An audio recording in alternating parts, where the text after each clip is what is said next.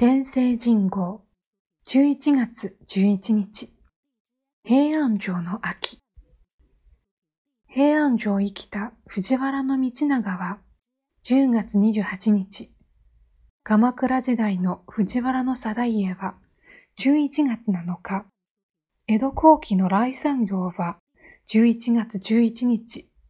どれも京の都でもみじをめでた日付を現代の歴に換算したものである。今のもみじシーズンに比べるとかなり早い。公家や文人たちの日記からもみじの時期を推定したのは農業気象学が専門の青野康之、大阪府立大准教授58歳。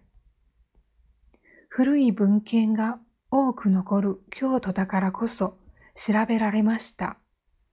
もみじをめぐる記述から秋の気温を推定した集まった見頃情報は平安以降1100年に及ぶ。もみじの時期は太陽活動の強弱を受けて周期的に早まったり遅くなったりした。だが、江戸後期から見頃はどんどん遅くなっていく。戦後の行動成長期以降は、もみじを報じる新聞記事が11月後半に集中する。都市温暖化の影響でしょう。人や建物が多く、排熱や照り返して熱がこもります。青野さん作成のもみじ年表を携え、先週、京都本社ヘリから取材した比叡山の長女こそ赤に染まりつつあるが、道長が999年に赴いた佐賀は金色が点在するのみ。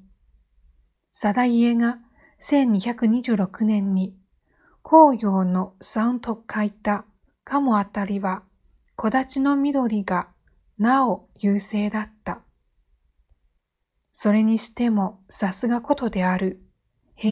平安や鎌倉の昔からもみじ狩りの名所として聞こえた神社仏閣が今も立つ。時を超えて禁酒の美を守り続く千年の歴史を思う。このまま温暖化が進めば、歳末にカエデやイチョウが色つき始め、年明けに山々が赤く燃える時代が来るかもしれぬ。